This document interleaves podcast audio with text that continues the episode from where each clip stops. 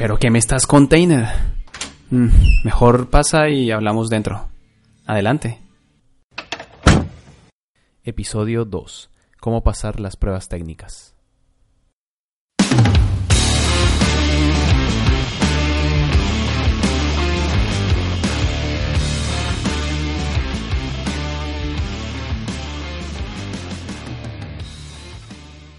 Hola y bienvenidos a este nuevo episodio de el podcast ¿Qué me estás container?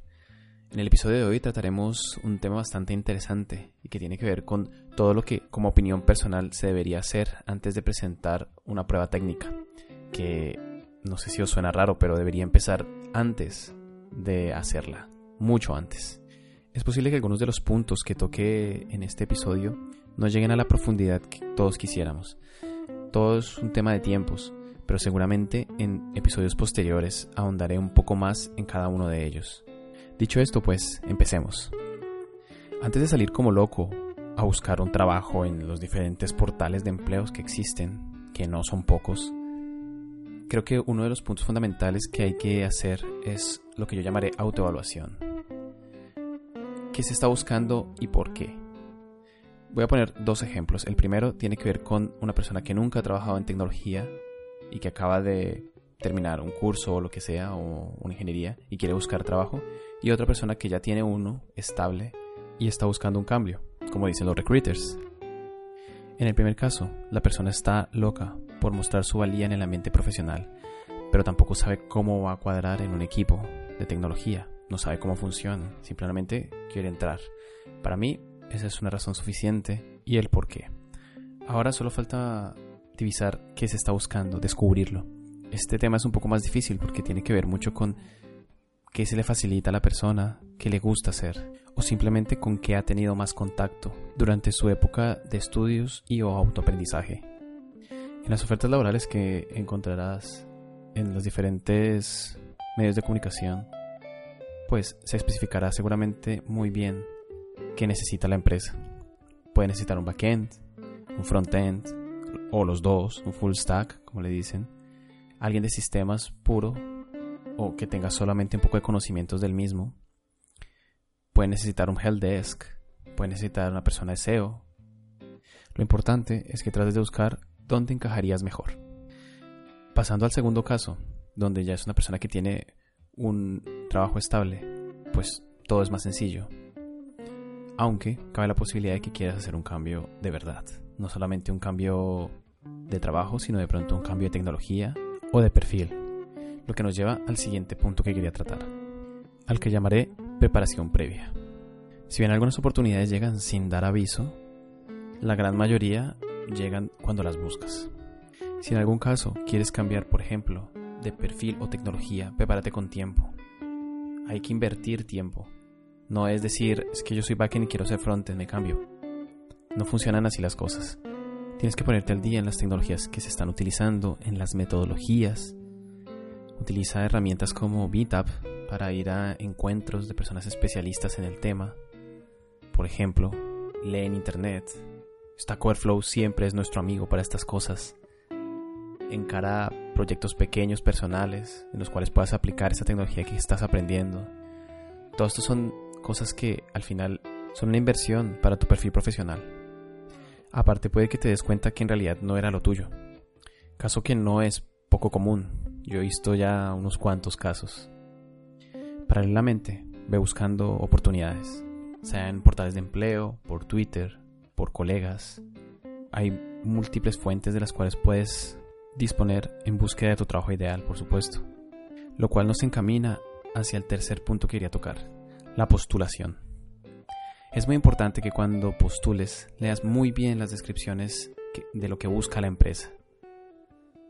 Intenta buscar algo que se acerque a tus expectativas a nivel tanto técnico como monetario. Es muy importante. No puedes entrar en un trabajo donde algunas de las dos cosas ya esté incompleta. Eso no es un buen augurio. También es importante que en este punto te autoevalúes y seas capaz de decidir cuánto tú quieres cobrar. No es, no es fácil saber en qué nivel salarial estás, pero seguramente preguntando a personas conocidas, a excompañeros, tanto de trabajo como compañeros de universidad que ya hayan entrado al mundo laboral, te podrán guiar un poco en este sentido. Otro detalle que casi nadie hace, y no sé por qué, porque yo tengo la costumbre de hacerlo, es conocer a la empresa a la cual postulo.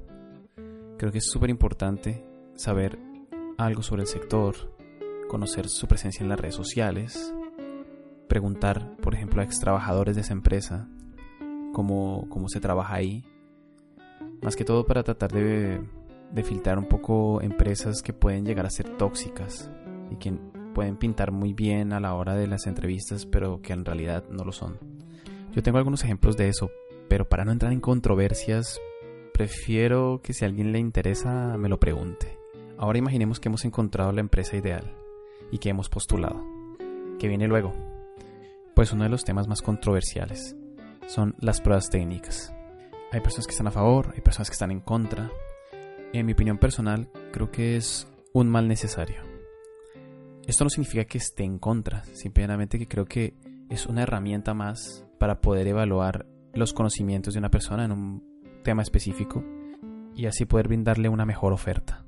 No hay que tomar estas pruebas como si fuera una prueba en la universidad, en cual si la presentas y lo haces mal, pues has reprobado. No, no, no es esa la idea. Cuando he tenido que corregir pruebas técnicas, sí que miro obviamente el resultado final, pero también miro todo el desarrollo que hay detrás. No es que si el resultado ya está mal, todo está mal, no. O si que el resultado está bien, todo está bien, tampoco. Hay que matizar mucho dependiendo de lo que se quiera. En el punto siguiente hablaremos en detalle de esto. Pero por ahora vamos a hablar de qué tipos de pruebas me he encontrado yo, experiencia personal, cuando me he presentado a diferentes empresas. Yo he encontrado dos tipos. La primera, las preguntas algorítmicas. Como su nombre lo indica, generalmente son preguntas en las cuales tienes que desarrollar algún tipo de algoritmo. En el mejor de los casos te dan un esqueleto y hay que rellenar algunas funciones que tienen algún tipo de complejidad. La complejidad puede ser con respecto al lenguaje, que conozcas el lenguaje y que sean sencillas por el hecho de conocer el lenguaje, o las otras son preguntas un poco más difíciles que ya dependen un poco de, la utilización de otras metodologías para su desarrollo. En mi caso personal, durante mi época de estudios, vi algunas materias que posiblemente me ayudaron a resolver este tipo de problemas. Por ejemplo, yo vi tres en específico, fundamentos de ciencias de la computación, herramientas de deducción formal y diseño de algoritmos. Aparte, como este tema me gusta, terminé metido en un grupo de maratones de programación, que es básicamente eso. Os sorprendería saber que la metodología que utilizan muchas de las empresas de selección es una mini maratón de programación en el cual tú muestras tu capacidad resolutiva de problemas. Es básicamente eso. Por cierto, mi equipo de programación se llama Null Point Interception. Gracias, gracias público virtual. El segundo tipo son las argumentativas. Esto incluye cuestionarios con preguntas abiertas sobre tecnología, obviamente, entrevistas personales, por ejemplo, con el encargado de tecnología, con el CTO, con el team lead y en algunos casos con otros desarrolladores. Lo importante a la hora de afrontar este tipo de entrevistas es ser lo más honesto posible. Es verdad que cuando se está en esa situación en el que tienes que mostrar tu valía frente a un grupo de personas, tiendes a magnificar todos los conocimientos que posees. Creo que es normal. Pero también tienes que tomar en cuenta que enfrente tuyo pueden haber personas que posiblemente sean aún mejores que tú. Así que ten en cuenta eso a la hora de responder. Puede pasar que si exaltas demasiado un conocimiento, las preguntas que se hagan serán mucho más difíciles. Si tienes la suficiente valía para lograr responderlas de forma correcta, seguramente superarás la entrevista sin ningún problema. Ahora, si no lo haces bien, será más difícil recuperar la confianza que habías ganado antes. Hay que resaltar que estas dos formas de, pruebas no son excluyentes entre sí. Existen procesos obviamente en que incluyen las dos y que dan cierto peso más a una que a otra dependiendo de lo que se esté buscando. Así que hay que prepararse para las dos en todo caso. Y para terminar, pues me gustaría hablar un poco sobre mi experiencia a la hora de evaluar tanto pruebas técnicas como entrevistas, que es lo que personalmente busco en cada una de las metodologías que antes nombré. Será un resumen muy corto, será muy puntual. y será un poco también de autoevaluación para las personas que han estado en la misma posición que yo he estado. Entonces, empezando con la prueba técnica, yo generalmente busco respuestas simples, concisas y precisas. Estas tres características ayudan mucho al evaluador a ser muy práctico en su proceso de evaluación. Aparte muestras cómo puedes resolver un problema sin necesidad de dar muchos rodeos que a nivel de software os sorprendería lo difícil que puede llegar a ser. Siempre tener en miras las buenas prácticas. Temas solid, eh, tema de testing, muy importante. Así no pidan testing. Un código no testeado es un código legacy. No puede venir prueba sin testing.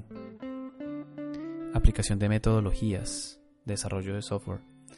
Tanto si se quiere utilizar BDD, TDD, DD y similares, si se quiere utilizar patrones, todas estas metodologías siempre son bienvenidas. Y ahora hablando de las entrevistas, a mí siempre me gusta encontrarme alguien que sea seguro en sus respuestas. También voy a hacer una recomendación a la hora de afrontar preguntas técnicas en las entrevistas y creo que a mí me ha funcionado muy bien y se recomienda, o yo he visto que lo recomiendan mucho en entrevistas que son muy complejas. Generalmente te sueltan una pregunta muy abierta. Dicha pregunta puede responderse de muchas formas. Lo que yo recomiendo es empezar a abarcar la respuesta y a medida que la vas abarcando empezar a hacer preguntas sobre la pregunta. ¿Esto qué hace?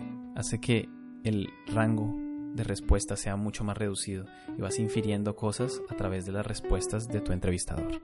Intentaré dar un ejemplo para esto. Imaginaros que la persona que os está entrevistando os pregunta, Queremos poner un sistema de vending machine en la oficina. ¿Cómo lo harías? Yo como respuesta empezaría diciendo, vale, la vending machine acepta dinero en efectivo, por supuesto, y mm, ¿será que se les puede dar una tarjeta a las personas para que la vayan cargando?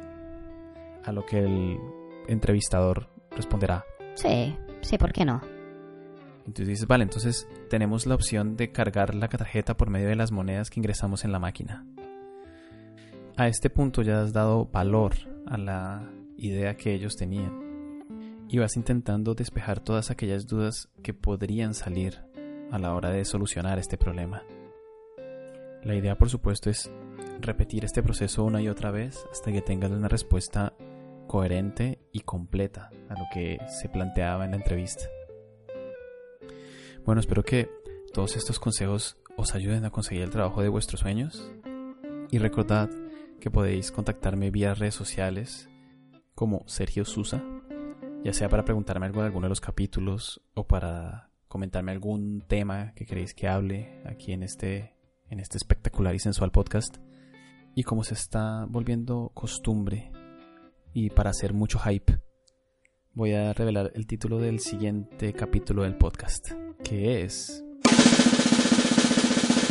¿Es realmente necesario ser un gurú de Git?